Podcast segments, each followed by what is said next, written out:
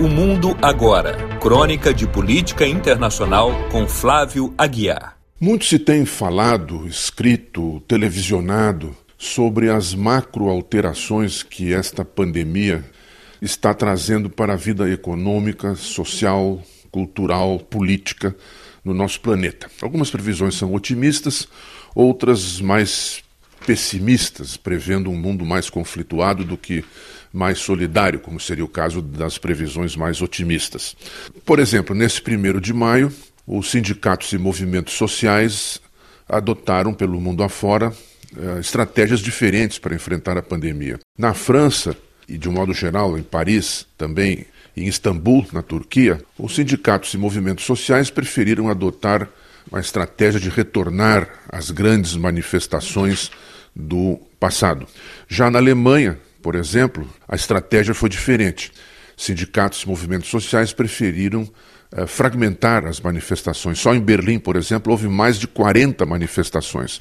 Essa fragmentação não impediu que, por vezes, houvesse também chamadas Krawall, isto é, eh, confrontos, tensões físicas entre manifestantes e policiais. De modo geral, cresceu a desconfiança em relação a governantes. Cresceram também teorias conspiratórias, algumas dizendo que a China inventou, digamos assim, o vírus para dominar o mundo, já outras dizendo que as medidas sanitárias são parte de uma estratégia dos estados para controlar melhor a vida dos cidadãos comuns. Entretanto, existe uma série de mudanças que são provocadas na microdimensão da vida uh, cotidiana. Uh, é claro que isso tem a ver com a situação atual. Por exemplo, na gripe espanhola, a pandemia viajava de navio ou de trem. Já esta pandemia presente, sabe-se, viaja de avião o que acelera, por assim dizer, e intensifica a sensação de, segura, de insegurança. Também deve-se assinalar que as informações viajam com uma velocidade e num volume realmente assustadores ah, ocupando a vida cotidiana das pessoas, desde as emissões de rádio matutinas, ainda na cabeceira da cama, até os telejornais e outras formas de noticiário à noite, antes e depois do jantar. É? O, o volume de notícias não traz uma sensação de maior segurança para os cidadãos, particularmente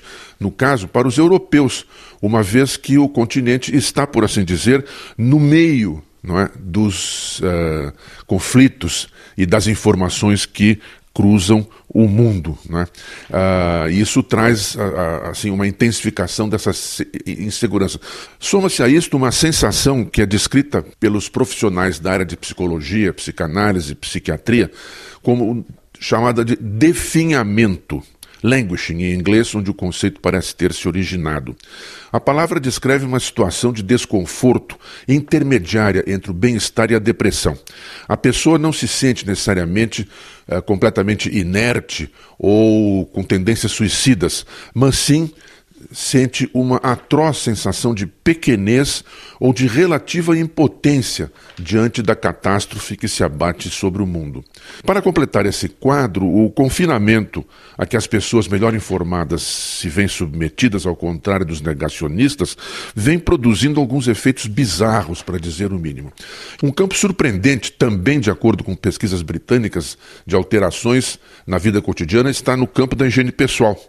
Já se sabe que, em geral, por razões culturais, europeus e europeias costumam tomar menos banho do que os cidadãos das Américas, todas as Américas, pois o home office aumentou essa tendência de diminuir os, os banhos ou duchas uh, diários. Inclusive, diminuir também a troca de vestimentas íntimas. Não é? E quanto aos casos das pessoas que vivem juntos, não é? ao contrário do que se poderia supor, por exemplo, as pesquisas também indicam que aquela sensação de definhamento faz diminuir, ao contrário de aumentar a libido, ou seja, o desejo de afeto e sexo entre essas pessoas. O que será da vida? Essa situação nos leva a perguntar daqui por diante, não é? E eis uma pergunta, como dizia um colega e amigo meu da Universidade de São Paulo, quando eu dava aula lá, que equivale a uma faca de muitos gumes. Certamente ela obterá, no futuro, um verdadeiro mar ainda de incógnitas como resposta.